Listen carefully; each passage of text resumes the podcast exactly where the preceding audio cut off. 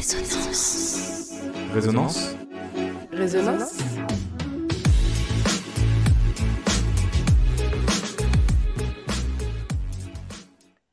Elle fait peur mais fascine. Au cœur de nombreux fantasmes, la mort intrigue. Commune à tous les êtres vivants, certains ont décidé d'en faire leur métier.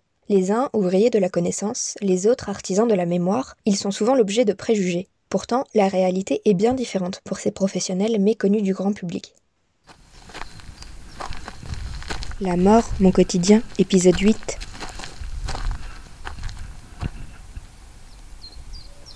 Je peux pas me protéger de la mort. Parce que la, la mort, moi, je la vois, je la côtoie. Taïeb, gardien de cimetière, s'occupe continuellement du lieu de repos des défunts, à la fois aide aux pompes funèbres et accompagnant aux familles, passant de jardinier à agent administratif, ses missions sont multiples. Pourtant, l'humain doit toujours primer dans son métier. Humainement parlant, il faut être fort parce que vous côtoyez la mort. Dès matin jusqu'au soir, vous faites ça 365 jours, quand la famille elle est en deuil. Vous voyez toute la famille, les proches qui viennent, je sais pas, l'autre il vient à 200 km, l'autre il se réunissent tous là. Il faut être vraiment humain. C'est-à-dire que notre métier, il faut être humain, il faut être à l'écoute aussi.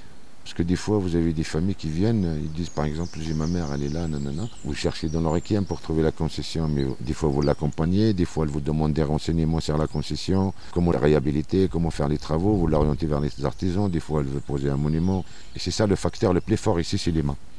Après le boulot, vous travaillez, vous faites équipe en binôme, ou... ça pose pas de problème. Ben moi, sincèrement, je sens utile quand les familles qui viennent, qui nous disent par exemple, le cimetière il est bien embelli, est-ce que c'est vous que vous avez débarrassé? Ou enlevé tout ce qui flaire, tout ce qui gère sur la concession à ma mère et tout Là, on rentre dans le contact. Nous, ce qu'on cherche, c'est le remerciement derrière, je vous dis la vérité. Quand le cimetière est propre, quand on a le contact humain avec les gens et tout ça, par exemple là, il y a une famille qui va venir, ils n'ont pas de badge. La dame, elle va descendre. Elle va me dire, monsieur, est-ce que je peux rentrer? Nous, qu'est-ce qu'on fait? On lui badge, on le laisse rentrer. Et après, il faut qu'on lui badge pour qu'elle sorte. Et bien là, si vous voulez, quand, quand les familles vont venir, ils vont venir avec les pompes funèbres. Mais quand ils ont besoin de renseignements et tout ça, c'est là qu'ils vont venir vous chercher. Donc les pompes funèbres, après, ils seront désignés. Ils vont nous faire un bon travaux. Ils vont l'envoyer ici. Nous, on l'enregistre. On fait un état de lieu, avant et après. Donc l'entreprise, le jour J, qui vont venir faire les travaux, ils vont venir nous voir. On va les ramener à la concession. Et là, on va leur donner les critères. Les critères, c'est quoi? C'est l'alignement, l'altitude, le nivellement. Et on les laisse. Une fois qu'ils ont fait le caveau, une place ou deux places, ça, c'est la famille qui voit avec eux. Nous, on n'attribue que les emplacements. Le jour de l'animation, quand les pompes funèbres arrivent, il y a la procédure administrative de nous donner l'attestation d'animation qu'on doit enregistrer sur un logiciel, tout ça. Après, on attend, que le maître des cérémonies nous donne l'ordre pour l'accompagner. On le ramène à la concession, on se met en retrait et on laisse faire la cérémonie. Nous, quand est-ce qu'on intervient? À la fin. Quand le maçon des pompes funèbres il commence à mettre les dalles, vous savez, pour la fermeture des caveaux. Là, nous, on contrôle l'étanchéité, on contrôle la fermeture et tout ça. Et après, on revient. Parce que des fois, il y a la famille qui reste. Nous, on les laisse tranquilles, la famille. On revient et on fait nos démarches administratives. Les corps, au fur et à mesure qu'on fait les exhumations, on appelle ça les reliquaires. C'est des reliquaires qui font, c'est des boîtes qui font 60, 64, sur 30 cm, sur 20. Des fois, ils sont rectangulaires, des fois, ils sont un petit peu biseautés. On a le droit de mettre tous les membres de la famille dans un seul reliquaire, si ça tient. Si ça tient pas, on fera le maximum. S'il y a deux personnes, et ben, ça rentre pas dans un reliquaire, on va faire deux reliquaires. S'il y en a quatre et qui rentrent pas dans même reliquaire, on va faire quatre. Tout dépend de la taille des ossements qu'on récupère, quoi.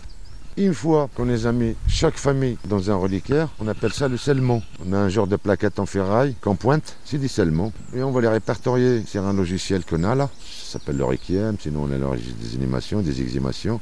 Après, on fait la procédure administrative et on les descend tous les soirs jusqu'à la fin. Cette année, euh, peut-être on a fait 103. L'année d'avant, peut-être on a fait 95.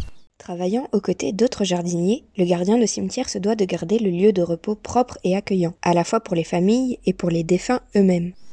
Des fois, on se croise. Des fois, ils viennent nous donner un coup de main. Nous, on ne fait pas de la création. C'est-à-dire que eux, peut-être, ils ont des, des équipes qui font de la création. Nous, on ne fait pas de la création. C'est-à-dire, on fait que de l'entretien, l'existant. Gazon, massif, tout ça, là. Et par contre, eux, alors là, il y en a qui ne le font pas. Des fois, on s'invite, on se boit un café. Et lui, par exemple, il dit, moi, je suis limité, par exemple. J'aime, faire ça, c'est tout. Même là, au niveau de l'équipe, on a un collègue les exhumations, ils ne peuvent pas les faire. C'est pas l'habilitation, c'est le courage. Moi, par exemple, les ouvres devant moi, on trouve une momie, ça me dérange pas. Je la referme. Mais lui, peut-être. Mais t'en as d'autres qui fait comme ça, hop, il ici. Ça dépend de la sensibilité des gens, ça dépend. On n'est pas tous pareils. Hein.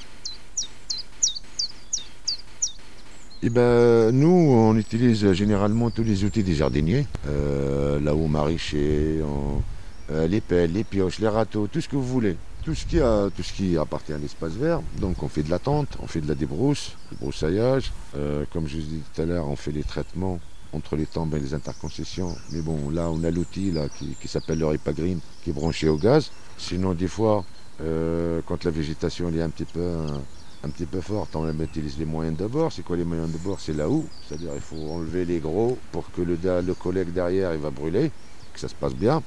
Ben, c'est tout. Après, on a, on, a, le traitement des allées. On a de temps en temps, quand il y a des concessions à reboucher, par exemple en enduit, en ciment et tout ça, bon, il y a un qui les fait. On fait de la peinture, on fait de l'entretien, on fait tout ce qui touche, euh, tout ce qui touche à l'espace vert. C'est vrai, quand vous voyez, par exemple, vous faites les exhumations, c'est un petit peu, vous voyez des ossements, vous voyez ça, nanana. Un corps humain, par exemple, qui reste, excusez-moi, l'avant-bras ou qui reste, qui n'est pas décomposé. Bon, mais après, avec le temps, euh, ça rentre comme un, un métier normal, comme tout le monde. Ce contact quotidien avec la mort est souvent marquant pour les gardiens de cimetière. Certains enterrements peuvent être plus touchants que d'autres, et l'émotion peut alors devenir très forte. Alors là, ce qui m'a marqué, c'est un jeune qui a 19 ans, et c'était un footballeur il est mort, crise cardiaque sur le terrain? Donc le jour de l'enterrement, moi je croyais pas. Il y avait au moins 300 jeunes qui étaient là. Et à un moment ou l'autre, je me suis écarté là-bas. Ils étaient tous en pleurant. C'est normal, c'est un jeune, ils sont tous au lycée. Et là, franchement, ça m'a, palpé. J'étais obligé de, m'écarter loin. Parce que celle-là, ça m'a marqué, celle-là.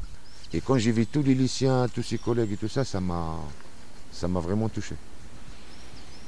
Vous savez, la mort, moi, je l'ai vu. Euh, j'ai côtoyer la mort, si vous voulez, avant que je rentre dans le métier.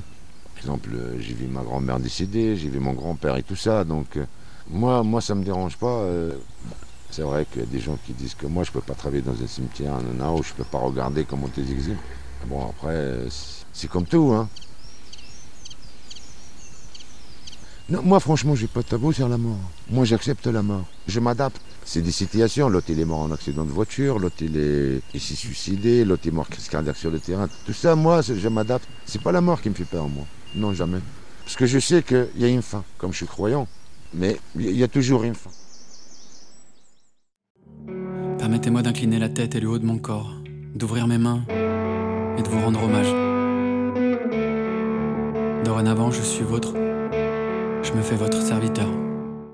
La mort, mon quotidien, un podcast réalisé par Quentin Sillard, Angéline Guillen, Maxime Leblouc et Mario Roux.